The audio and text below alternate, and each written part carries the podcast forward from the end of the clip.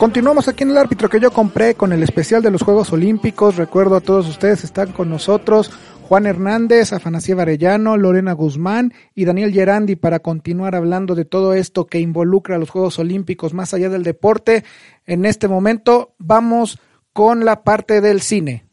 Claro, Galleta, comunicólogo, el cine, ¿no? ¿Cómo, los Juegos Olímpicos han impactado directamente para hacer películas este, este, muy exitosas, algunas de ellas?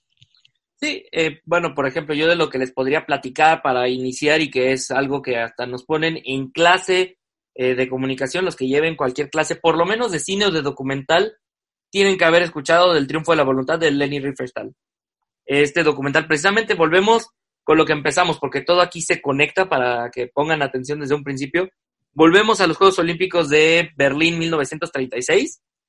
Parte de la propaganda eh, de la Alemania nazi es este documental que es de los más celebrados por el trabajo de fotografía, el trabajo de producción, la narrativa que maneja. Es impresionante, es padrísimo, todavía es en blanco y negro, pero es toda, eh, todo este anuncio que hace en Berlín, eh, bueno, recordemos que esta ceremonia del encendido de la antorcha en Atenas, allá en el Monte Olimpo, para llevarlo por todos lados y pasearlo, empieza precisamente por Adolf Hitler en el 36. Y todo eso es de donde empieza este documental que es como para mostrar la superioridad de la raza aria y demás. Digo, tal vez el tema en la actualidad no sea muy eh, adaptado, no sea muy aceptado, pero si se analiza exclusivamente desde la cuestión de fotografía, eh, producción y demás es precioso. Y también su nombre nos da para otra película que también se llama El Triunfo de la Voluntad, precisamente con Jesse Owens. Es una de las películas que se ha hecho de la historia de Jesse Owens, como mencionábamos, es un atleta afroamericano que compite en estos Juegos Olímpicos. Jesse Owens no aparece en el documental ninguna mención para él. Su prueba fue cortada de los juegos de este documental y la película completa precisamente mencionan todo lo que estaba se estaba platicando. Si seguimos con el tema del racismo, en México 68 tuvimos uno de los momentos más importantes en la lucha de los derechos civiles en Estados Unidos, esta imagen del saludo del poder negro que realizan dos atletas después de ganar la prueba de 200 metros, me parece que es la que ganan, que ellos se suben al podio descalzos y hacen realizar salud.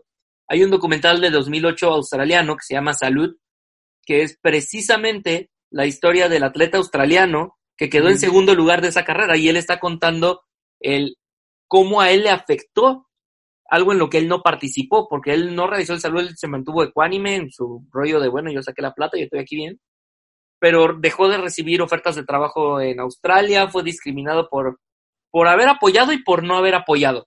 Entonces, este documental precisamente cuenta como esa versión de la historia que nadie había preguntado, es de las cosas padres que tenemos, digo, si seguimos hablando también de películas importantes del olimpismo de verano, tenemos que hablar Carrozas de Fuego, que nos entregó uno de los temas que es a la fecha reconocidos. Yo no conocí el tema de Carrozas de Fuego por la película, yo lo conocí por eh, esta escena en la película del Grinch, que hay un momento de la carrera que está corriendo precisamente el Grinch alrededor de Villaquien y suena este tema. Este tema ya se volvió eh, muy importante en la cultura pop no solamente este, americana, sino de todo el mundo. Carrozas de Fuego suena indudablemente a carrera y es precisamente porque el tema de Vangelis es precioso y la película también es muy buena. Se han hecho muy pocas películas así como muy eh, populares de los Juegos de Verano. Tenemos de temas ajenos, volvemos a Alemania con la película de Múnich, que es la, la historia de este atentado precisamente que hablábamos contra los atletas israelíes en el 72. Y además de la película de Múnich que cuenta eh, la historia desde la perspectiva de los negociadores, tenemos también la película Un día en septiembre, que es la entrevistas a ambas partes, pero también con una concentración muy fuerte en la familia de los que llevaron los atentados, porque para el resto del mundo fue algo terrible, algo muy grave, pero recordemos que para la gente que vive en el Medio Oriente, en las cuestiones eh, de Palestina, bueno, estos hombres son celebrados, son héroes, porque pusieron la causa palestina en la boca de todo el mundo.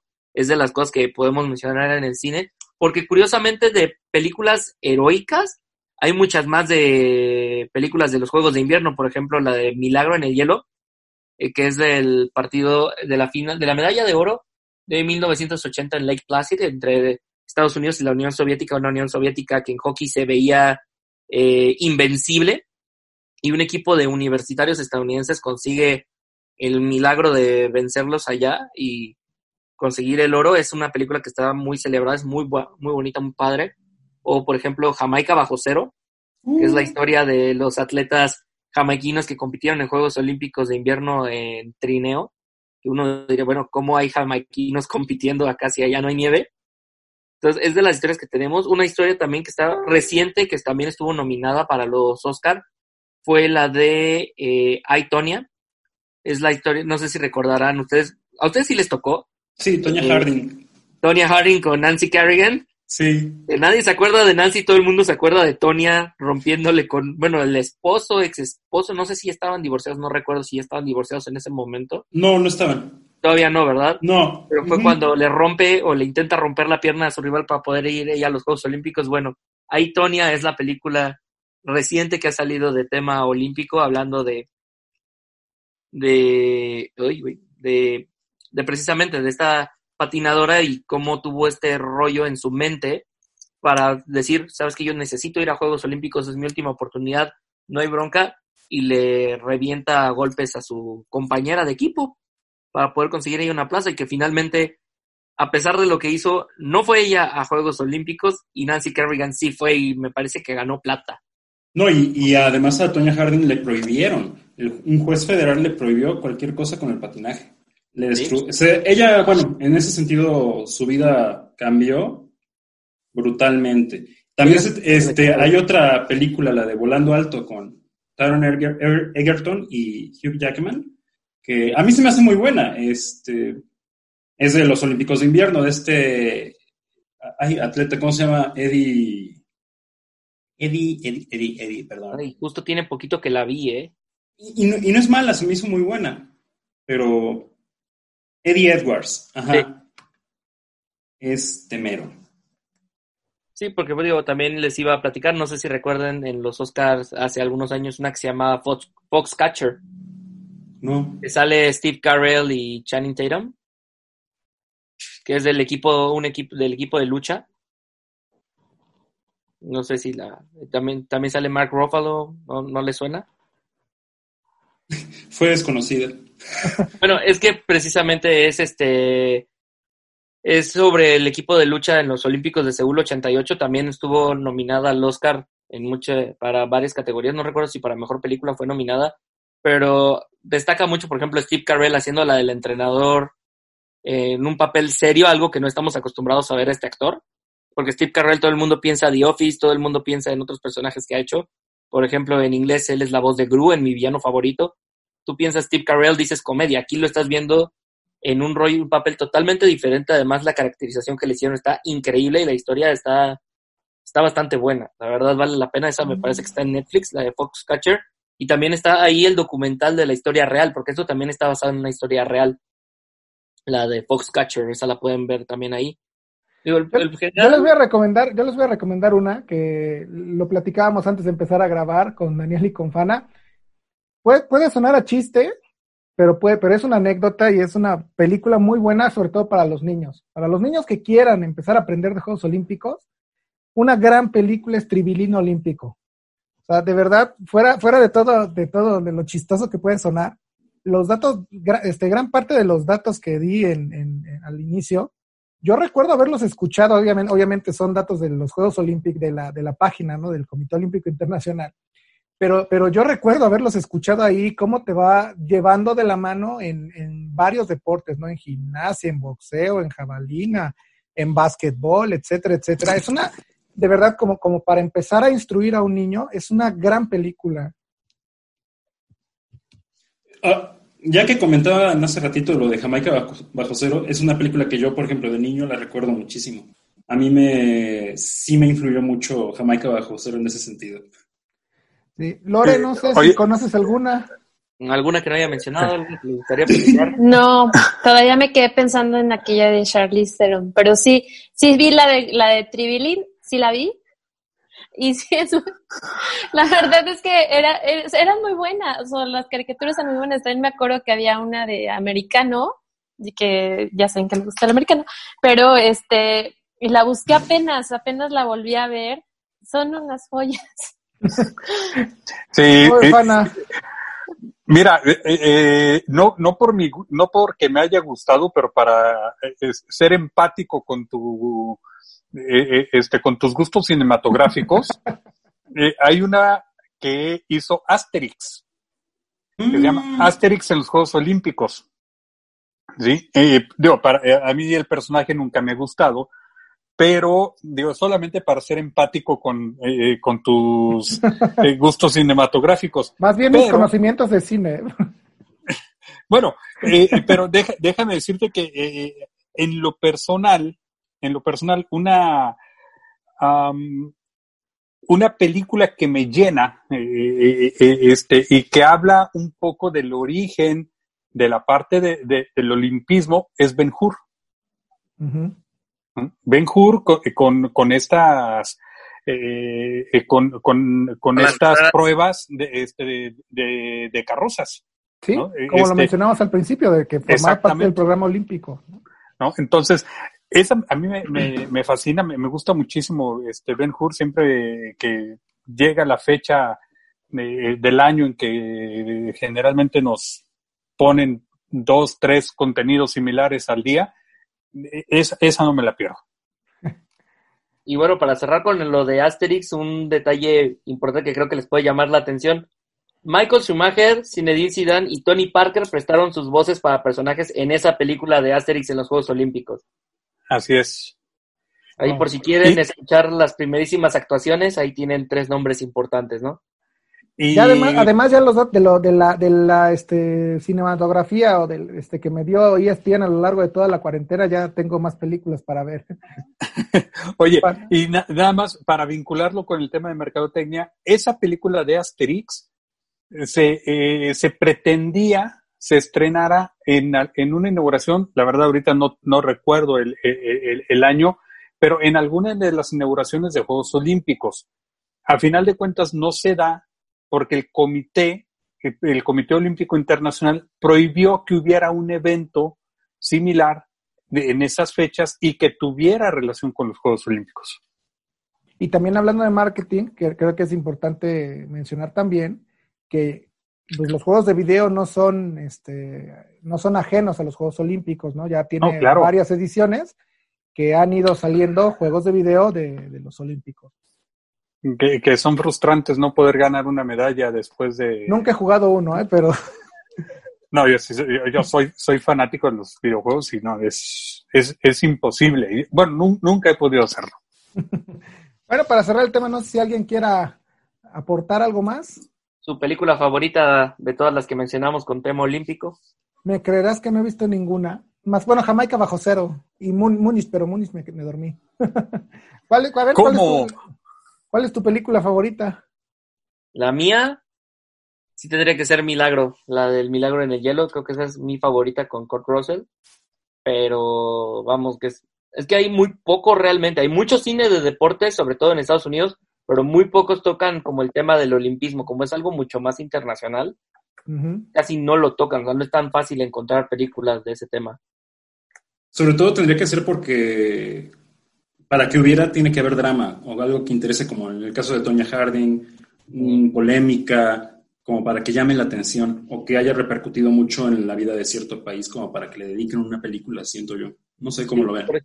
Es como, por ejemplo, la vida de Jim Thorpe, este superatleta este nativo americano que estuvo en Estados Unidos, que fue atleta olímpico, que fue jugador de béisbol, de básquetbol y de fútbol americano profesional. O sea, ese hombre fue antes que Bo Jackson, entonces es, es el superatleta, pero él, por ejemplo, el drama que le hicieron una película en los 50 fue porque el Comité Olímpico Internacional descubre que había jugado profesionalmente béisbol y como había cobrado, eso rompía las reglas del amateurismo que entonces tenía el Comité Olímpico Internacional y le retiraron sus medallas que había ganado. fue hasta ya después de muerto que se las regresaron y se las entregaron a su hija. Pero Mira, ejemplo, eh, historias que valdrían la pena. Te, te menciono una y ahorita, eh, ahori- ahorita la recordé, igual eh, relacionando el tema, de, el tema de la mercadotecnia. Steve Prefontaine, no sé qui- quién lo ubica. ¿no? ¿No? Bueno, Prefontaine, eh, atleta que eh, egresado de la Universidad de Oregon, de los patos salvajes de, de la Universidad de Oregon, a él le toca estar en los Juegos Olímpicos del 72. ¿Por qué se relaciona con, eh, este, con la mercadotecnia? Porque fue el primer atleta que utilizó la marca Nike. Los tenis se hicieron especialmente para él. Los primeros tenis Nike de atletismo se hicieron para él. Y hay una película, eh, el nombre, si no mal recuerdo, es, es igual, es Prefontaine. Eh, hay una película que habla precisamente de toda esa, de toda esa historia. Eh, al final, él no consigue eh, regresar a unos Juegos Olímpicos eh, eh, por ya, otro tipo de, problema, pero la marca Nike, o, o lo que nosotros ahorita conocemos como la palomita, es precisamente eh, se toma de dos de dos eh, de, eh, de, dos fuentes uno la Nike la que conocemos que está eh, este una, una, uno de los monumentos o una de, la, de, las estatuas que están en, en, Atenas pero también de lo que la figura que hace o, o, digamos la silueta que va siguiendo el pie cuando corre uh -huh. de atrás hacia adelante entonces, de ahí se toma eh, esa figurita para poder hacer el emblema de Nike. ¿no? Y, y, la película se llama, si la memoria no me falla, se llama así, Steve Prefontaine. Ya, pues ya, ya, tenemos este, tarea, ¿no? Para muchas películas para ver. Eh, bueno, vamos ahora sí, Daniel, a un tema al que le hemos estado dando muchas vueltas, eh, dando del programa que hemos tocado mucho y que seguramente nos va a dar para mucho más. México 68, la primera Olimpiada en el, en el tercer mundo, por, como le llaman, y una, este, ahora sí que como un, una, un caso de estudio de relaciones internacionales es muy interesante, hablando de, retomando el concepto de geopolítica que, que toqué anteriormente, lo, lo estratégico que era México en ese entonces, en la parte más fuerte de la Guerra Fría, etcétera, etcétera. Entonces, México 68 es una Olimpiada muy importante por donde, por donde la veas más que más allá de que fue la que se celebró en nuestro país. Adelante. Pues sí, como bien me nos comentabas ahorita, este una edición sobre todo que, bueno, México como país, ahora sí, buscando la ser sede, ya lo había hecho en las dos veces anteriores. Este, siempre el problema fue la altitud, muchas la duda de qué estos que quieren hacer, por así decirlo, ¿no? Decían muchos este, en el COI. Pero no, ya, este, una vez que el llamado milagro mexicano se realizó, ahora sí que nos dio la, las armas para podernos, para poder ser sede, este, sobre todo porque se le ganó a Lyon en Francia. Eh, hubo muchas dudas, muchos, muchas cosas, pero como país, México dejó un legado muy impresionante. Y en el tema de las relaciones internacionales, pues sí hay mucho de qué, ahora sí que de, qué, de qué aprender de lo que se hizo de separar la política de lo, de lo deportivo. Y pues, este, bueno, los primeros datos así básicos fue la primera Olimpiada vía satélite, este, que llegó a 600 millones de personas. Este, eso es muy, pues, en todos los aspectos muy significativo, porque fue la entrada para que todo el mundo viera el mejor escaparate que México pudo haber tenido, porque sin ese escaparate, pues creo que estaríamos relegados en la fama que Estados Unidos en cierto modo nos ha dado como el estereotipo de mexicano con un sombrero y su zarapito en el cactus, ¿no? Este, bueno, pues fue la primera ciudad de América Latina y de, de habla hispana que organizó este, los Juegos Olímpicos. En la, ¿cómo se llama? En 1963 la ciudad este, derrotó a las demás candidatos que fueron Detroit, León y Buenos Aires. Y pues todo esto, ¿qué nos llevó? Fue que el, el encargado de la... Ay, ya me hice... Perdonen ustedes mi primera este, participación en un podcast. Estoy todo así que... Ja, ah, relajémonos un poquito. Este, bueno, fue como bien nos decía Jero, que fue la efervescencia política en todo el mundo, de la Guerra Fría. México, como un país del movimiento de los no alineados, pues tuvo muchas ventajas este, para poder llevar esto. Eh, vemos otros escenarios que fueron el asesinato de Martin Luther King, que va a influir mucho en lo que ocurrió en el 68 en México. Este, la guerra de Vietnam estaba en su, en su punto más alto y la Unión Soviética había invadido Checoslovaquia.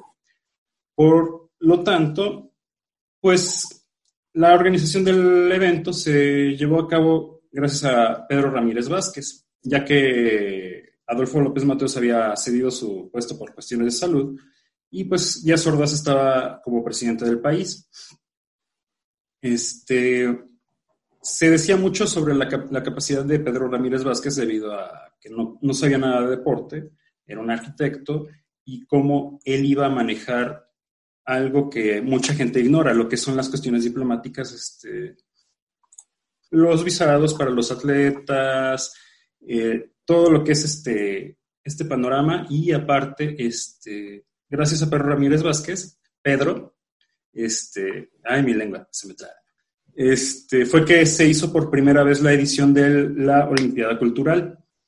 Este, para dicho efecto, pues este, la preparación de la sede fue menos de dos años, pues todo esto este, fue algo nuevo en, las, en, los Juegos Olímpicos. Y este, de este plan de la Olimpiada Cultural hubo muchos problemas, por ejemplo, el caso de España de que en México estaba la representación de la Segunda República Española y no teníamos relaciones con la España franquista. Pues, ¿cómo es posible que una persona que fuera arquitecto pudiera reconciliar y que no hubiera ningún problema de que España, la España franquista viniera a México sin tener este, relaciones diplomáticas? Este, otros detalles que también hay que este, marcar fue el el papel que este, jugó Avery Brundage, el presidente del Comité Olímpico Internacional de aquellos tiempos, donde se nos echó la bolita de Sudáfrica. Como si pueden investigar los que nos estén escuchando, este, Sudáfrica en esos tiempos estaba bajo el régimen del apartheid y también se había invitado a Rhodesia, que Rhodesia era el satélite de Sudáfrica. Rhodesia es lo que es hoy actualmente Zimbabue. Este, para eso pues meses antes de que comenzara la, la, edición de, de, los Juegos Olímpicos, Díaz Ordaz dijo que Sudáfrica, ahora sí que dijo literal, esos cabrones no entran. Este, y pues ya que se les pasó la bolita a Pedro Ramírez Vázquez de hacer todo, el, porque había el, el ahí, se me fue el, este se me fue la palabra. Sí, estoy nervioso.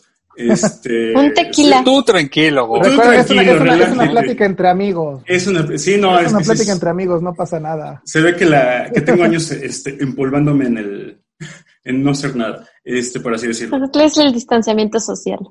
También, sí, no, eso así, por primera vez hablo con gente de fuera. perdón. Mundo exterior. Mundo exterior, contacto con el mundo exterior. No, pero bueno, ya retomando el asunto.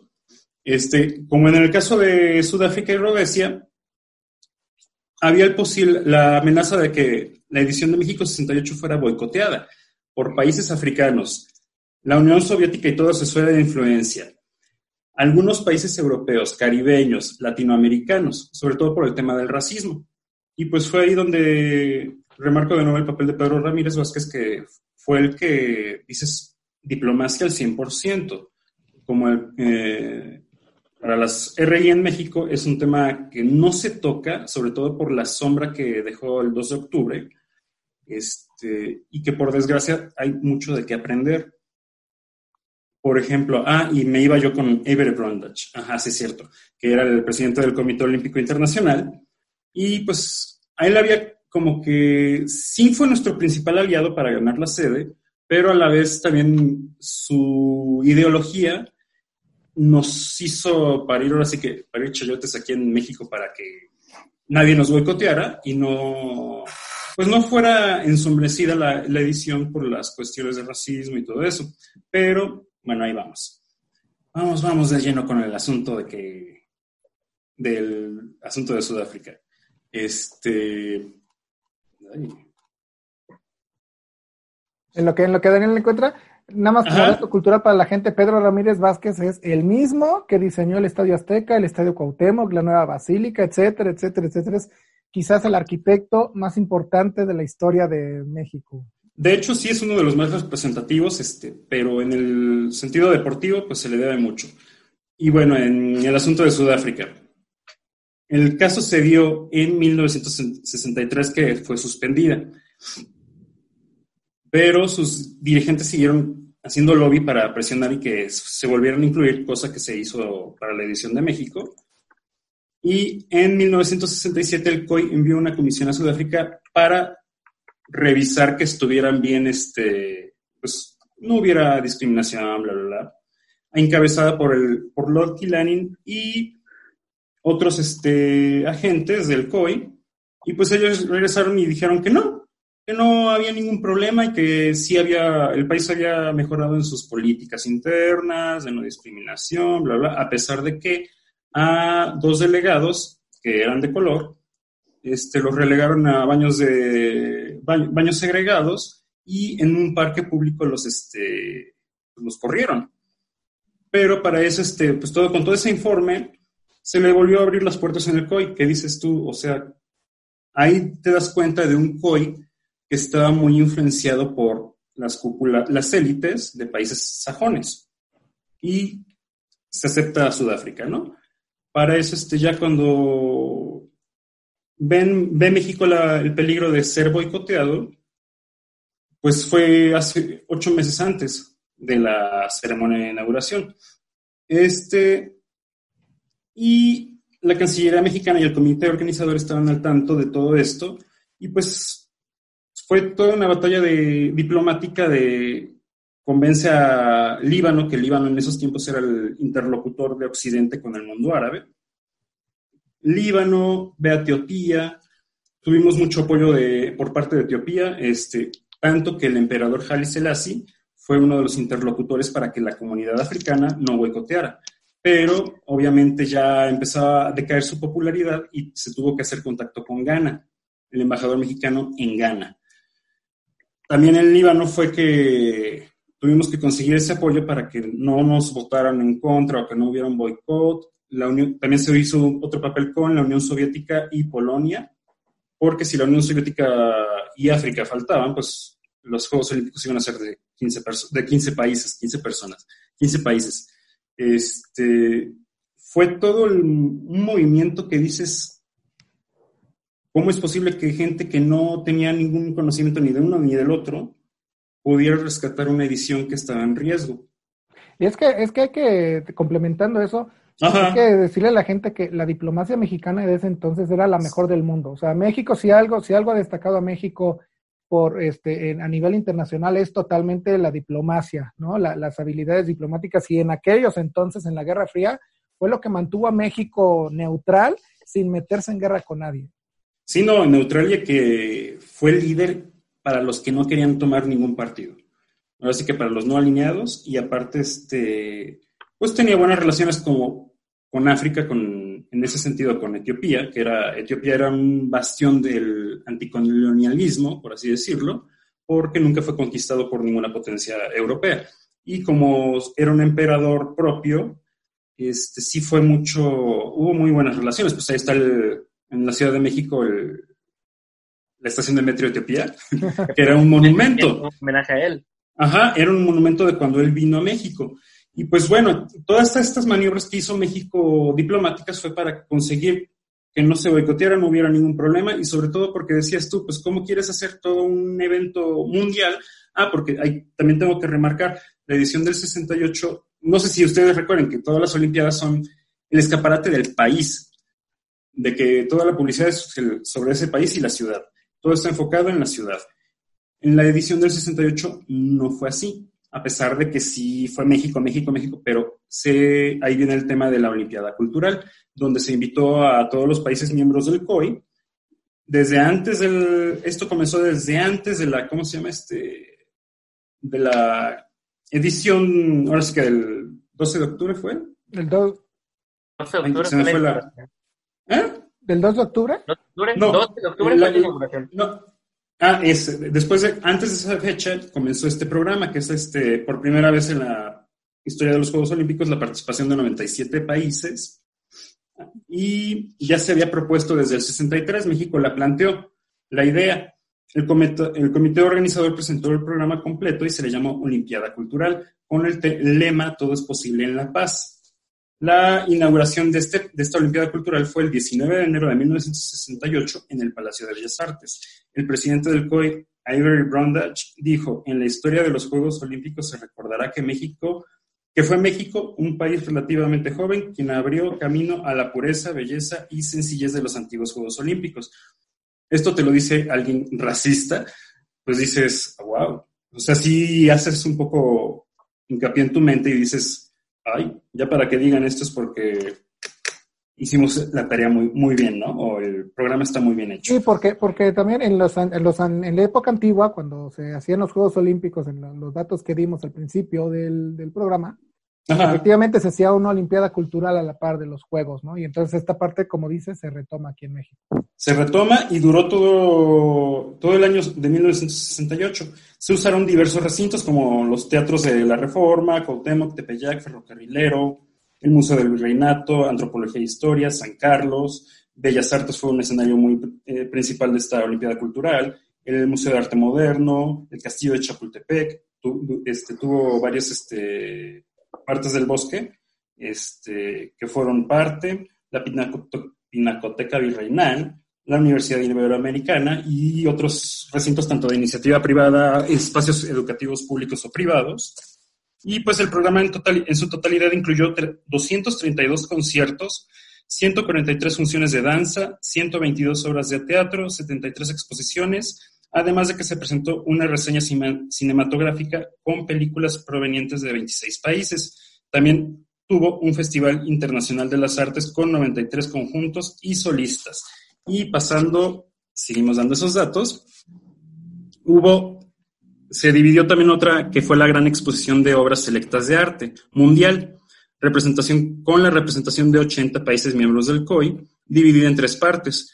Arte antiguo en el Museo de Antropología e Historia, arte moderno en el Museo de Arte Moderno de Chapultepec, el antiguo Hospital de la Mujer, donde estuvo este, exhibido lo, muestras más selectas de artesanía de esos 80 países. Obviamente se mandaba la invitación a todos los países, pero no todos pudieron venir o no todos tuvieron el interés de mandar algo. Y otra parte de la Olimpiada Cultural fue el Festival de Pintura Infantil, que estuvo dividido en dos eventos, la Exposición Internacional de Pintura Infantil y el Festival de Pintura Mural. Para la primera, que fue la este, Internacional de Pintura Infantil, fue en el vestíbulo del Auditorio Nacional con 1.200 pinturas de niños de 68 países. Para el segundo evento, que fue el de pintura moral, se logró con- congregar a 160 niños de 47 países y en un grupo que fungió como embajador de la ONU. Aloja- fueron alojados todos en un internado particular. Para hacerlo fue en el bosque de Chapultepec, en varias superficies de aluminio. Ah, eh, se les daban unas este, láminas de aluminio de 2 por 2.40 metros por 2.40 para plasmar su concepto del mundo de amistad. Fueron después colocadas a lo largo del Paseo de la Reforma. Cualquiera que vaya a la Ciudad de México y vea en, el Paseo de la Reforma que luego usan este, esas, este. Marquesinas, por así decirlo, para exponer arte, pues el antecedente es esto. Ya que todas las piezas de los, murales de los niños fueron expuestas ahí. Y por cierto, todos los niños realizaron otras actividades recreativas durante su estancia en México. Los que los llevaban a ver charrería, que vamos al museo de esto, que vamos al bosque de Chapultepec, lo que había que ver en la Ciudad de México en aquellos tiempos. Y además de que fueron guiados por Juan O'Gorman, que dices, se me hace una escena muy curiosa porque que un artista plástico te ande llevando de paseo ya grande, pues sí se me hace como que curioso. ¿Ustedes cómo ven? ¿De vos? Sí, mi- mira, me, par- eh, me parece que de, de alguna manera lo- los Juegos Olímpicos del 68 primero hay que entenderlo desde ese punto de, este, de vista social, ¿no? Eh, con todo lo que sucedió antes de los Juegos Olímpicos en México, eh, la masacre de, del 2 de octubre, eh, todo, todo esto que se venía gestando previo a los Juegos Olímpicos y que concluyó con esta parte de, de, de una... yo, yo ahí voy a, voy a diferir un poco con lo que mencionaba Jero, de que en aquel momento teníamos teníamos diplomáticos eh, de primer nivel. A mí me parece que más bien tuvimos diplomáticos que supieron muy bien eh, cómo tapar todo lo que ya se venía gestando previo al 68. ¿no? Es, que, eh, es que ahí no fue tapar, fue separar completamente lo político de lo deportivo. Y por, por eso mismo es que el COI mexicano, ahora sí que la representación mexicana no, no, no tenía, ¿cómo se llama?, este, injerencia a gobierno. En ese sentido, gobierno sí dijo, ay, háganlo ustedes, no, yo ya no quiero saber nada porque tengo un problema muy serio. Y es del otro lado que Pedro Ramírez Vázquez dijo, lo dijo varias veces. Nosotros tuvimos, las Olimpiadas en México fueron hechas por los jóvenes. Fueron 15 mil voluntarios que se iban a protestar, pero regresaban y estaban comprometidos con, el, con la sede y con mantener el, ahora sí que el, dar la cara de México de ese modo, pero que sinceramente no, digo, sí fue algo que nos marcó mucho, pero también siento yo que ya lo, lo estiraron, lo estiraron, lo estiraron y que dices, ya superemos esa, ya superemos esa etapa porque México no sabe superar sus traumas históricos. Y es algo que dices, digo, yo lo puedo decir y se oirá feo, pero hay cosas más destacables que, remarcar que algo que por desgracia tuvo que ensombrecer mucho lo que fue el 68. ¿sabes qué? Yo creo que, que ahí tiene, sí tuvo injerencia el gobierno. O sea, en, la, en la parte deportiva, yo creo que fue una de, las eh, de los Juegos Olímpicos en donde el gobierno intervino más. La prensa estuvo encerrada en, en, los hoteles que estaban destinados para prensa y no se les permitía salir eh, para que no tuvieran evidencia de todo lo que estaba pasando afuera de, este, de, la, de, las sedes deportivas. Eh, toda información que, que la prensa mandaba a sus países previamente era revisada por, la, eh, por quien en aquel momento estaba a cargo de la Secretaría de Gobernación. Entonces, ah, sí. Mm, sí. existía, sí, sí, sí existía esa injerencia del gobierno. Eh, y marca, este, marca también el hecho de que un país como Sudáfrica eh, no se le da oportunidad de participar en estos Juegos Olímpicos por un tema de racismo, cuando en México teníamos un problema que era muy similar a final de cuentas, ¿no? Que, era también un, tema que pudiera, eh, eh, que pudiera hasta, hasta estar al mismo nivel que este, del racismo, que era, que era una fobia hacia, el, hacia los estudiantes por parte del gobierno y termina afectando la organización a tal grado que no cualquiera podía estar en los escenarios. O sea, los escenarios, eh, la, la alberca olímpica, el, Juan de la Barrera, eh, este, el Estadio Olímpico, los filtros para poder ingresar a, los escenarios eran rigoristas, eran muy, muy exigentes con todas aquellas personas que podían entrar a, eh, por este, ejemplo, en, en ese sentido, ¿a qué personaje se le impidió la entrada que fuera opositor o protestante en ese sentido. Eh, todos los jóvenes. De hecho, en muchos de los documentales del, del 68 eh, hacen, hacen señalamiento a eso.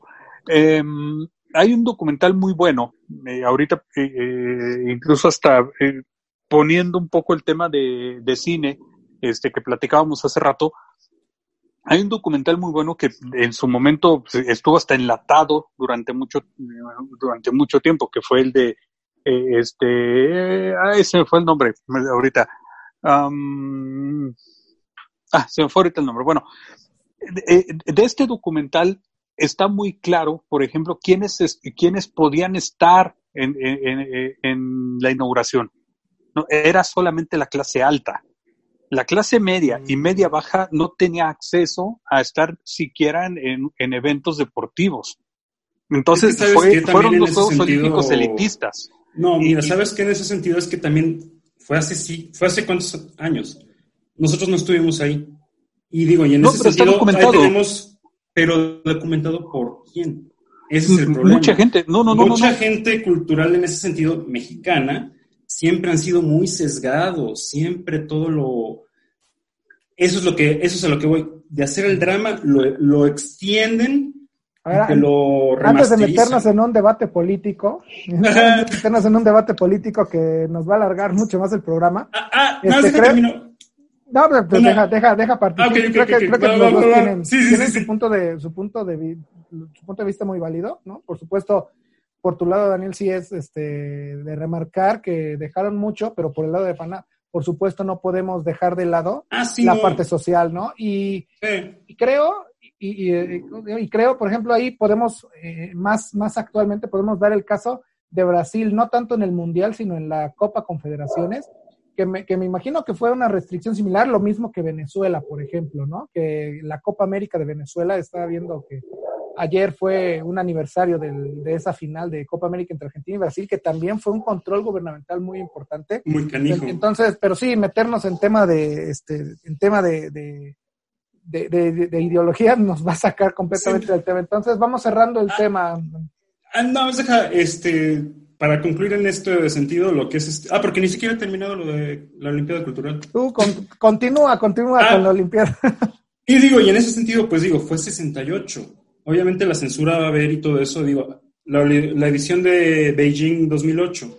¿Qué, estás, ¿Qué hace China con tanto uigures, tibetanos, Hong Kong, Taiwán. Digo, si es, es una distancia de tiempo muy válida para ciertas cosas, pero para el, legado que te digo, se remarca siempre lo feo, pero también hay que darle oportunidad un poquito a lo que es este, lo que valió la pena, lo que dejó como país, que a Pedro Ramírez Vázquez México le debe mucho. En ese sentido, tanto lo diplomático, político, lo social, en ese sentido, México siempre ha estado resentido con todo, hasta con España digo, amamos al Real Madrid, al Barça, pero ay, dos, cada 2 de octubre estamos, digo, 12 de octubre estamos mentándole la madre España, o sea, hay cosas que ya se deben de superar, pero bueno, sigo con esto, lo de, lo la ruta de la amistad. Tengo un bueno, que te ver suave. ¿Mandé? Que te oiga alguien independentista hablando así del Barcelona. Es, bueno, bueno, ya, me sigo con lo del... Eh, y también para esta, esta, Olimpiada Cultural se hizo por primera vez un corredor de, escultórico de 17 kilómetros que se llama la Ruta de la Amistad. Fue la Ruta de la Amistad comprende 19 obras construidas este, con piezas de, desde 7 metros hasta 22 metros de altura. Fue concebido por Matías Goeritz, que también estuvo muy metido en lo que fue la Olimpiada Cultural en México. Y las obras fueron realizadas por artistas de cinco continentes. La, si ustedes pueden ir actualmente, pues ahí, ahí sigue, pero ya modificada. Algunas lo movieron como el que está en, el Estadio Azteca. Otras ya pintarrajeadas. Se supone que hubo un plan de rescate, tanto en la iniciativa privada como gobierno del, antiguo Distrito Federal, pero más de 25 años estuvieron abandonadas. Y pues bueno, eso fue todo lo que aporto con la Olimpiada Cultural. Y también, obviamente, hablar de los espacios arquitectónicos que, como mencionaron, ah, este, siguen, siguen funcionando hasta ahora, ¿no? Alberca olímpica, gimnasio olímpico, a lo mejor no en las mejores condiciones la pista de canotaje de Cuemanco, obviamente el estadio universitario, el Palacio de los Deportes, pero ya le iba a decir el Palacio de los Rebotes, el Estadio Cuauhtémoc, ¿no? El Estadio Cuauhtémoc fue creado para, este, para la Olimpiada y, que ha dejado sin duda un legado. También comentabas, Daniel, del metro. ¿no? El, metro, de la Ciudad de México. Ah, pues tanto María Félix como los Juegos Olímpicos fueron, fue por lo que la Ciudad de México tuvo metro. Así es, ¿no? Entonces, sí, el aporte, el aporte de, de, yo creo, yo creo que como dicen, México antes de los Juegos Olímpicos a, a los ojos del mundo era uno y después de los Juegos Totalmente. Sí, era otro. Fue totalmente. También el, lo que es, este, el diseño gráfico, en ese sentido, el, logo de México 68, pues es un logo que lo ves y sigue siendo atemporal. y que dio, fue parte aguas a muchos otros diseños actualmente de tanto de deportivos, este, de música. En el ejemplo de la Eurovisión influyó mucho. Este, y lo que es la, la iconografía de mucha gente que, como fue planeado aquí en México, que para la gente que no sabe leer, no habla el idioma, pues ya reconoces con la tipografía que se hizo. Y fue, por eso muchas señales de tráfico, bla, se inspiraron de ahí después de los Juegos Olímpicos. ¿Cuántas medallas de maratón tienes, Lore? Cuatro, nada más. Sí, porque recordemos que en, ah. años anteriores, de, seis años seguidos, fueron seis, ¿no? Que se... Ah, se coleccionaron las letras de la palabra México igual. Sí, con ah, y dieron medallas, esa, esa tipografía. Ajá, y dieron medallas. Ah. Bueno, este, joven Fana, tu comentario de lo que dejó México 68. Mira, muchas cosas. Eh, para empezar, eh, hay, hay, hay detalles que que a la fecha ya, ya no van a cambiar, como es el hecho de, que por primera vez se utilizó una pista de tartán, ¿no? que fue la del Estadio Olímpico 68. Anteriormente se corría bajo arcilla eh, en, el, en, este, las pruebas de pista. Mm, un detalle que, que, me parece que marca también eh, estos Juegos Olímpicos eh, en el tema de la mujer, ¿no? Enriqueta Basilio, la primer mujer que prende un pebetero. y que además la pobre tuvo que este, hacer no sé cuántos intentos para correr en, en una sola, eh, en un solo ejercicio, y, yo creo que este, Lore me, este, me sacará de la duda si, si es que es así, pero no es sencillo subir toda la escalinata de, de las dos plantas del Olímpico Universitario para llegar al pebetero y todavía pararse. Eh, en aquel momento se acostumbraba a girar la antorcha y, y, ponerla en los cuatro puntos cardinales. Todavía, ese es, ese es, parte del protocolo obligatorio, ¿no? bueno, recordemos nada más que eh, eh, Barcelona no, porque Barcelona la, la ah, flecha fue diferente, ¿no? Sí, claro. Qué emblemático. Entonces, eh, eh, en aquel momento, esta parte de Enriqueta Basilio que a muchos sorprendió porque es como una mujer va a ser la responsable de prender el fuego olímpico, ¿no? Entonces, se rompen con muchas, con muchos paradigmas eh, en, México 68.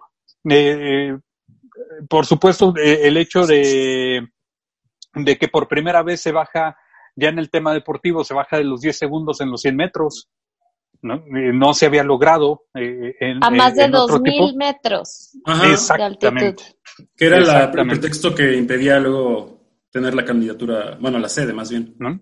Entonces, muchas cosas, ¿no? Y, y sí me quedo con, con, esta idea, cambia un poco la percepción de, de México, sí, sí, este, el, mundo nos vio diferente o vio a México diferente eh, con, con ese este, pues con ese eh, arroz negro, ¿no? Que, este, que nos va a marcar de por vida, ¿no? E, eso es algo que, que por mucho que, que, que queramos olvidar, no se puede, ¿no? E, eso va a quedar de por vida marcado y cuando se hable de México 68, forzosamente, dentro de todos esos logros deportivos, dentro de toda esa organización que sí se dio, también vendrá toda la parte eh, previa eh, que, también nos marca de alguna manera como sociedad. Lore, tu comentario de México 68. Igual creo que Fana lo, lo redondeó bastante bien, sobre todo lo positivo, ¿no? la parte eh, de esas primeras veces de ser reconocidos o de presentarnos ante el mundo y también la urbanización, ¿no? La huella que dejó también, que ahorita ya mencionaron todos.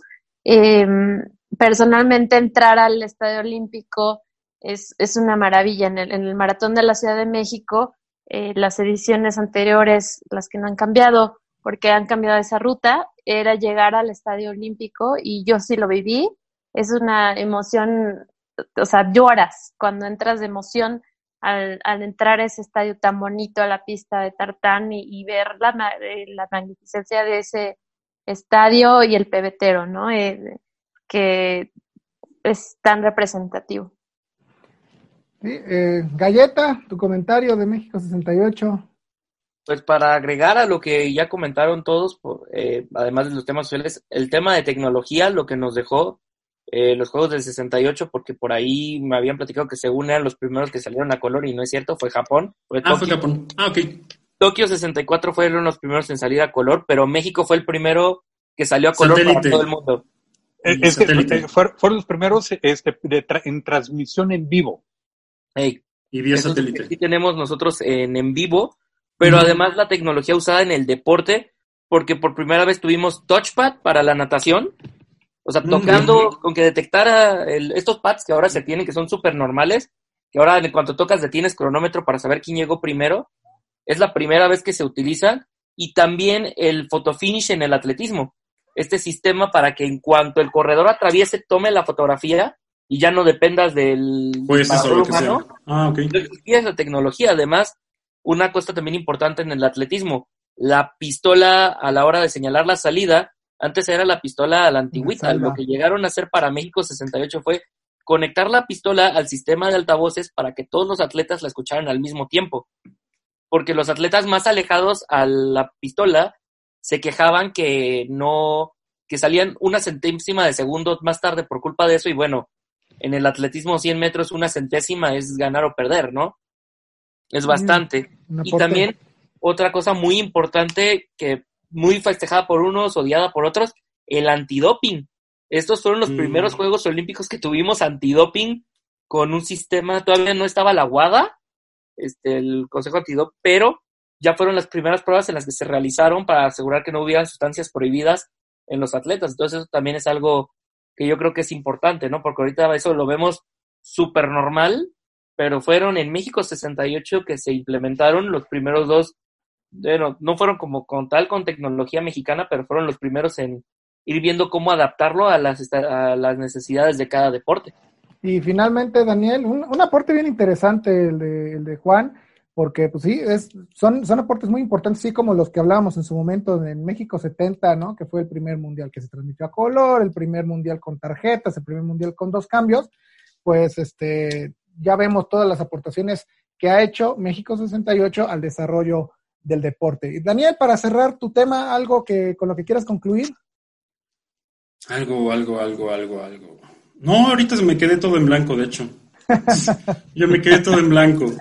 Con esto cerramos la primera parte, que es la parte cultural, la parte política, la parte económica de los Juegos Olímpicos. Eh, vamos a dividirlo, vamos, vamos, a presentar en un segundo capítulo, eh, vamos a presentar toda la parte deportiva. Entonces, no se despeguen, abran el que sigue.